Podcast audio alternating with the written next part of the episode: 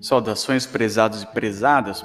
Conforme havíamos combinado no, último, na última parte da aula, né, na parte 1, né, uh, comumente uh, a terra é dividida, né, é, ou ela é reconhecida pelo Estado brasileiro em duas categorias, privadas e públicas. Né? Privada é, é aquela categoria de terra que é, está associada a um bem uh, que pertence a uma determinada pessoa, né?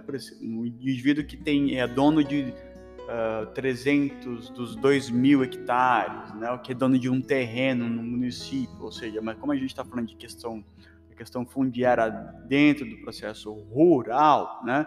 Então é, é esse enfoque que a gente vai realizar, né? Então primeiro nós temos esse grupo terras privadas, é um, é um, é um bem particular, onde há um reconhecimento do Estado enquanto propriedade privada de alguém. Né? E existem as terras públicas, né? e as terras públicas são aquelas terras pertencentes ao Estado. Né? E, e, e tudo aquilo que não é que não está no campo da que não é, não é considerado uma, uma, uma terra privada tudo aqui todo o restante se configura como algo como uma terra pública né o problema é, quando a gente fala dessas terras públicas, quem é que se beneficia, como é, é apropriada, como essa terra é utilizada pelas populações, pelo, pelo, pelo resto da população, ou seja, pela nação brasileira, já que o Estado representaria, representa ou deve representar a nação. Mas a gente sabe que a nação é uma coisa muito heterogênea, a nação é um conceito muito vago, né? Enquanto que a, que a diversidade de populações no Brasil, e aí falando mais especificamente das populações no, rurais no Brasil, é muito heterogêneo. Então, quando a gente fala de, de terras públicas no Brasil, né, quem é que se apropria, de que forma é, é, é, é essa apropriação? Quem é que se beneficia das políticas territoriais relacionadas às terras públicas no Brasil? Né? Será que o Estado beneficia a todos os indivíduos interessados de forma democrática, justa, ou ele acaba beneficiando as políticas relacionadas às terras públicas a um, a um grupo ou determinado grupo, né? Isso traz algumas questões fundiárias fundamentais. Né? A, as terras públicas, é, historicamente, elas vão sendo cedidas a quem? Né? A facilitação do uso das terras públicas, né? ou o, tornar uma fração da terra pública em uma, em uma, em uma terra privada, em que isso, isso já aconteceu no Brasil, isso beneficiou a quem? É uma elite fundiária no Brasil? Né?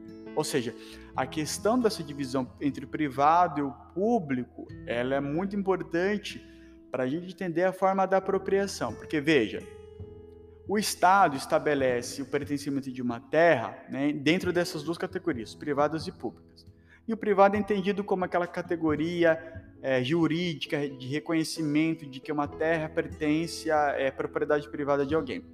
Só que, em que medida essas categorias de, jurídicas de, forma, de, de representação de pertencimento à terra elas entram ou não em conflito com a, as diversos, os diversos grupos ou diversos, diversas sociedades rurais no Brasil. Né? Porque se a gente pega os índios, os índios não, não tem como fundamento essa, a mesma categoria de pertencimento a noção de propriedade privada da terra. Por exemplo, entre os índios é muito mais comum a propriedade familiar, né? um determinado é, é, é, isso de alguns grupos indígenas, tá? Vou pegar um, esse exemplo mais específico. Né? Uma determinada terra pertence a uma determinada família e o conjunto de terras pertencentes à família pertence à comunidade. Então, a, a noção de pertencimento da terra é uma noção, é uma noção comunitária, né? Só que as formas de reconhecimento de propriedade da terra, é, culturalmente, ela se dá de uma maneira diferente da que o Estado é, pratica, né?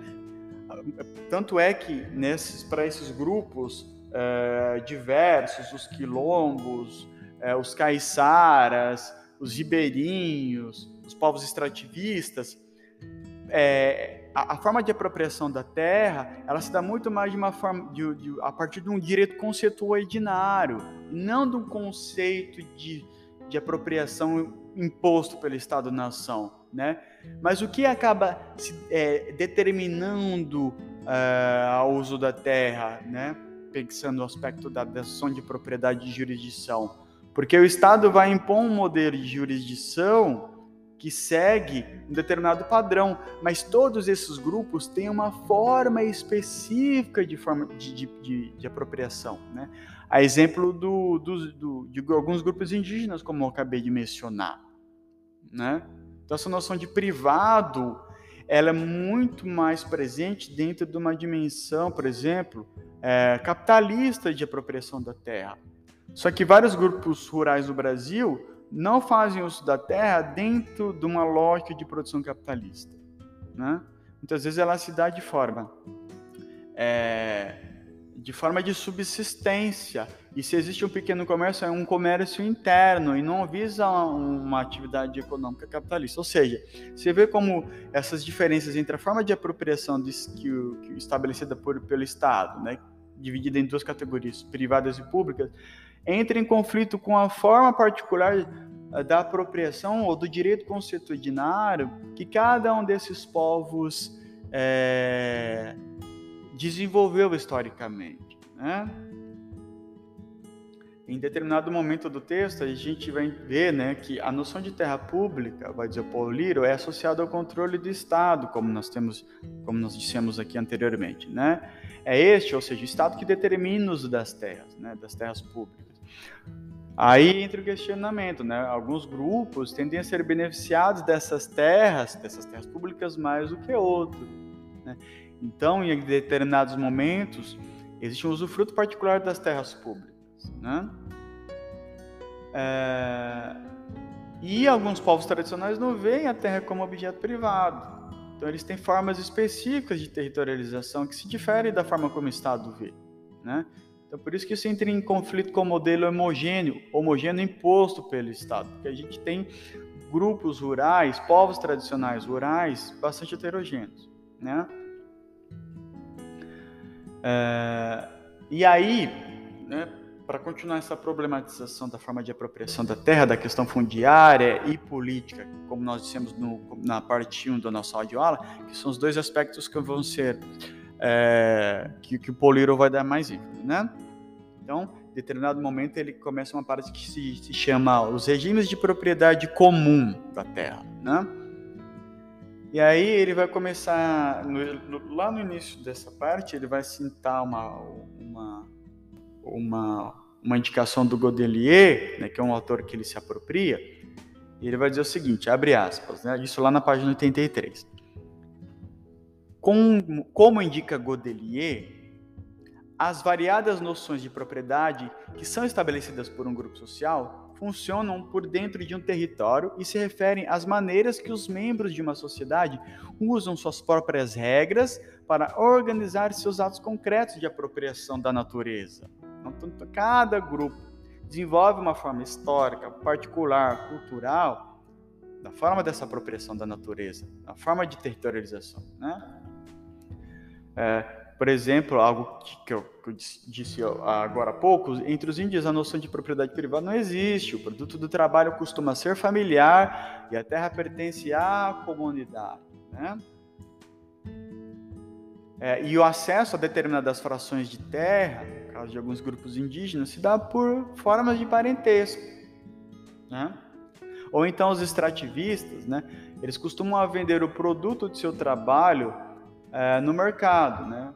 A exemplo dos seringueiros, dos babassueiros, dos castanheiros, dos pescadores, né? Então existe um comércio, a, a, a terra é utilizada para fins comerciais, mas a forma da apropriação dela é comunitária por, por boa parte dos grupos extrativistas, né? Ainda falando sobre esses grupos, né, no plano fundiário, o que marca o grupo dos extrativistas, por exemplo, da Amazônia, é a apropriação familiar e social dos recursos, dos recursos naturais, em que as colocações são exploradas por famílias, os recursos de caça, de pesca, são tratados na esfera coletiva e a coleta de recursos destinados ao mercado é feita segundo as normas de usufruto que é coletivamente estabelecido. Então a gente vê que a forma de apropriação fundiária, territorial e o conjunto do resultado do trabalho desses indivíduos tem uma organização própria, né? E aí para citar uma comunidade mais específica e ainda falando do, da Amazônia, né? Lá na página é, na página 262, né? Ele cita o seguinte: entre as comunidades de ribeirinhos da Amazônia e os pescadores artesanais do litoral, existem formas de apropriação articuladas em função de seus usos, significados e conhecimento das águas. Isso é importante, né? Porque a, a, a água para os ribeirinhos, é, os rios entram como é, uma forma, é uma, como território pertencente a ele. Porque quando a gente fala geralmente a a questão de território, de uso fundiário, geralmente a gente pensa a dimensão é, é, da terra, né? No entanto, para esses povos, a questão da, do, do, rio e o rio entendido como território é muito importante. E a forma de usufruto dessa região fluvial, ela se dá muito uh, de forma muito uh, intrínseca ao chamado conhecimento das águas, né? Caso do, dos ribeirinhos, o usufruto coletivo das áreas determinadas estende-se, então, para além da terra, onde inclui-se os, os, territórios marinhos. Então, a gente vê aí um, mais um fator de, que, com, que amplia a heterogeneidade fundiária no Brasil, né? E aí, o, como o Pauliro mesmo indicou, né, que ele vai se, é, se usar da questão fundiária e política para estabelecer uma análise antropológica da, da, da, diversidade territorial no Brasil, né? Em um determinado momento, ele dá uma ênfase na dimensão do lugar e memória relacionado a determinado território, né? Porque cada grupo, né, cada um desses, desses povos, desse, uh, desses povos rurais, desses povos tradicionais rurais, né? Eles mantêm certos vínculos sociais, simbólicos, históricos e sistemas de conhecimento ambiental e suas respectivas tecnologias na forma de apropriação né, dessas relações ecológicas. Né? E tudo isso cria um vínculo antropológico, ou seja, do homem com o seu espaço, com o seu território, que vai se aprofundando cada vez mais e cada um desses tem uma especificidade, né? A luta, aí entra a questão da luta, a dimensão política, e o Pauleiro vai começar a abordar mais essa questão. Embora a gente observou que nos aspectos anteriores, na forma como o Estado vê a apropriação da terra entre duas categorias, né, entre a terra privada, coletiva, e que muitas vezes essa simples categorização não se não se enquadra o ou gera conflitos com a forma como os povos tradicionais veem o processo de territorialização, a forma como eles organizam. Né? Tudo isso já traz elementos políticos uh, que trazem à tona conflitos, né? que trouxeram e trazem até hoje conflitos uh, em relação à forma como o Estado é, pratica políticas públicas relacionadas a, a esses povos, ao, ao território pertencente a esses povos tradicionais. Né? Mas então, o local e memória também está ligado a uma luta pela permanência de um determinado grupo no território, ou então a, o retorno de um grupo a um território que a eles já foi a eles já foi pertencido, mas em determinado momento eles foram retirados e eles têm como objetivo voltar à sua a chamada homeland, né, a sua terra natal, porque eles ainda sentem que a sua a sua noção identitária está muito veiculada, está muito fincada naquele território do qual eles foram retirados. Né? Então, é, ele vai dizer que a, expressão dessa territorialidade é, não reside na figura de leis ou títulos, mas se mantém viva nos bastidores da memória coletiva, que incorpora dimensões simbólicas e identitárias na relação do grupo com sua área, né, com seu território o que dá profundidade e consistência temporal ao território. Então, o território tem uma dimensão física, simbólica, econômica, política e uma consistência também temporal, né? E aí ele vai começar a, a falar mais especificamente em determinado momento do texto, né? Então é tanto é que existe um subtítulo é, que dá o nome de que tem o nome de terras indígenas e remanescentes das, de comunidades de quilombos no século XX. Então ele vai começar a enfatizar esses povos tradicionais, a questão e, e, e tentar trabalhar a dimensão fundiária entre esses grupos, né?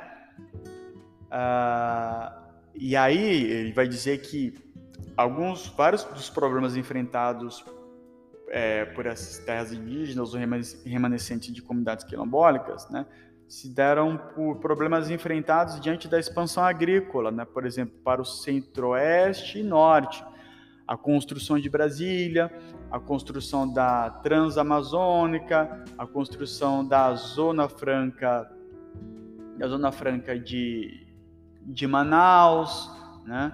É, a construção de hidrelétricas, o processo, processo de, de, mineração de carajás, tudo isso trouxe impactos né, nessas terras indígenas e, e nessas terras quilombolas. Né? E por boa parte, esses grupos foram mantidos na invisibilidade. O Estado nem sabia da existência desses grupos. Né? No entanto, só, o Estado só começou a perceber a existência desses indivíduos no momento em que, nesses processos de territorialização, a partir desses, desses exemplos que foram citados, né? construção da Zona Franca de, de, de Manaus, mineração de Carajás, a construção de hidrelétricas, no momento em que o Estado vai se é, vai se apropriando, vai construindo, vai territorializando ao seu modo esse espaço, é então que esses grupos que antes eram viabilizados passam a se tornar objeto de preocupação do Estado, né? Porque é o momento que a gente, aqui já estamos falando do século XX, né? mais especificamente, processo de urbanização, você tem o processo de expansão é, de, de, de, abertura de acessos à região, à região norte, né? E aí você tem o aumento da pressão do uso comercial e econômico em moldes capitalistas dos recursos, dos territórios desses povos tradicionais, ou seja, dos quilombolas, dos índios, né? Então você tem essa expansão de tentativa de, da, da, da, da Superintendência de Desenvolvimento do Norte, né? E é em que o, o Estado ele ele entra de forma bastante drástica nesses territórios, né, na tentativa de construir um projeto desenvolvimentista, mas à custa é, da interferência do território desses indivíduos. Né? Então, ou seja, essa apropriação de um desenvolvimento capitalista, urbanocêntrico, é, ele atropela a forma de territorialização desses povos tradicionais. Né? E além disso, né? Na década de 80, então a gente soma esse projeto político do Estado a, e soma-se a isso a ampliação da, press, da pressão dos, dos, grupos neoliberais nos anos 80, né? no sentido de tentar cada vez mais transformar o território em propriedade privada, porque a terra cada vez mais é, é pressionada para ser colocada como objeto de apropriação econômico capitalista, ou seja, a transformação dessas terras no regime de propriedade privada associado ao modelo de produção capitalista. E, de novo, isso atropela, isso impõe sobre esses diversos territórios, ou essas diversas formas de territorialidade, um projeto político-econômico do Estado, que muitas vezes é, corresponde ao interesse econômico de uma classe, ou a burguesia fundiária, ou a burguesia é, financeira que tem interesses na forma de apropriação, nas formas de financiamento dessas, dessas grandes porções de terra, né? É, aí foi nesse momento que esses povos tradicionais precisaram então elaborar novas estratégias para defender as suas respectivas áreas. Eles precisaram se articular politicamente né, e dizer: ora, existe uma forma de territorial de apropriação nossa, histórica, que diz respeito à nossa cultura, à nossa identidade que pertence a nós, que portanto deve ser respeitada, né? E aí então eles vão se articular, vão tentar se organizar é, politicamente, né? é, com o objetivo de pressionar o Estado para o reconhecimento desses grupos e dos seus respectivos territórios, né? Porque o reconhecimento desses grupos implica necessariamente da, do reconhecimento do, da, da sua própria forma de territorialização, porque para esses grupos o território a, da qual eles pertencem, do momento, do, no, o território no qual eles desenvolveram a sua vida, do qual eles desenvolvem as suas atividades econômicas e de subsistência, está fortemente ligado ao seu território de origem, ou senão de, é, de etnogênese, no caso dos quilombolas, né? Foi nesse momento, então, que se fortalece os movimentos sociais rurais do Brasil, no sentido de assegurar essas formas de territorialidade desses, desses povos tradicionais. Né? Tanto é que, resultado disso, foi que a Constituição de 88 incorporou elementos legais no reconhecimento dessa pluralidade, seja, com, o final, com o final da, da, da, da ditadura militar no Brasil, e com o processo de redemocratização, né, a própria Constituição reconheceu essa pluralidade, né, dando destaque para o caso das terras indígenas e dos, dos remanescentes das comunidades quilombolas. Né. É, pra, pra, e para a gente ter uma noção de como isso surtiu efeito, né, embora não a contento, né, e a isso começou no processo, isso houve um reconhecimento lá constitucional dessa pluralidade no ano de 88, na Constituição de 88, né? Nesse meio tempo, até 2000, que é o dado que foi publicado pelo Paul Little no seu artigo, né? Que em dois, nos anos 2000, né? 12 anos depois da, pro, da promulgação da Constituição, das 563 terras indígenas do país, 317, ou seja, 56,5% para ser mais exato, do total, tinham tiveram seu processo de demarcação concluído, sendo que as terras, restan as terras restantes são, na sua maioria, áreas pequenas, né? Ou seja, a gente vê a importância da articulação política desses povos tradicionais e, e, do processo de redemocratização do Brasil e do reconhecimento dessa pluralidade de, de, de, de povos tradicionais rurais e da especificidade da forma de territorialização que eles desenvolveram historicamente, né? Que a gente vê esse reconhecimento aí cada vez que foi se ampliando cada vez mais, né? E, e no caso da, da, do, dos, do, dos, quilombolas, né, o desenvolvimento da chamada consciência negra no Brasil, né, como parte da, do movimento negro nacional, fez com que os quilombos tivessem maior visibilidade, ou seja, houve uma maior é, pressão né, por parte tanto dos quilombolas como do, do movimento negro da visibilidade desses grupos. Né? Então, surgiram encontros políticos para se discutir esses objetos. Né? Tanto, por exemplo, que o primeiro encontro da chamada primeiro encontro de raízes negras é, aconteceu no Pará em 1988. Vocês verem que, é o, que foi quando aconteceu o processo de redemocratização e, e a promulgação da Constituição, da nova Constituição pós-ditadura militar, né?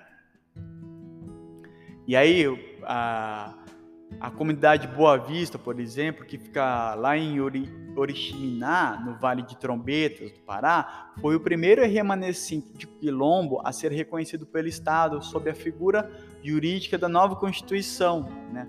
Então a gente vê como o Pará, né, esses grupos quilombolas do Pará, tiveram reconhecimento e são é, e foram bastante representativos por terem sido o primeiro grupo a ter esse reconhecimento, né?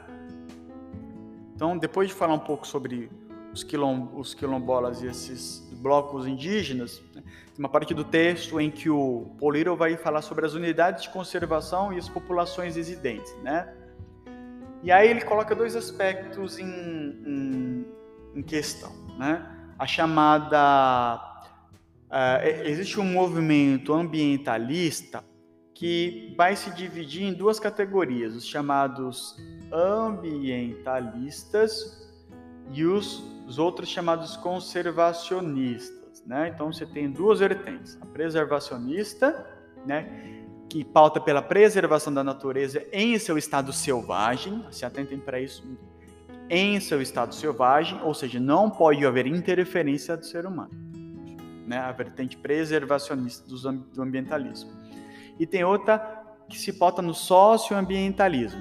Para estes, deve existir uma aliança entre as populações locais e a preservação ambiental, ou seja, para os socioambientalistas, permite-se a interferência humana em determinado território, desde que ela esteja associada a uma preservação ambiental, enquanto que a ala preservacionista, né, eles dizem que deve haver a preservação de determinado território sem que haja interferência humana, para manter de forma intacta né, ou minimamente intacta, é, determinado, é, ele, determinados elementos é, naturais e, e, biológicos de determinado território. Né?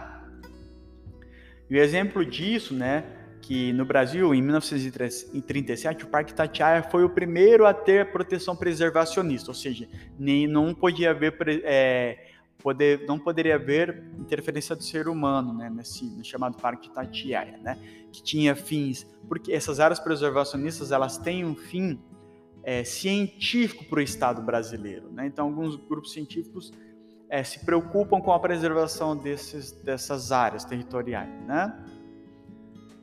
É, de novo, essas áreas são entendidas como áreas pertencentes ao Estado, ou seja, são áreas de, de, de, de de apropriação pública e não privada, né?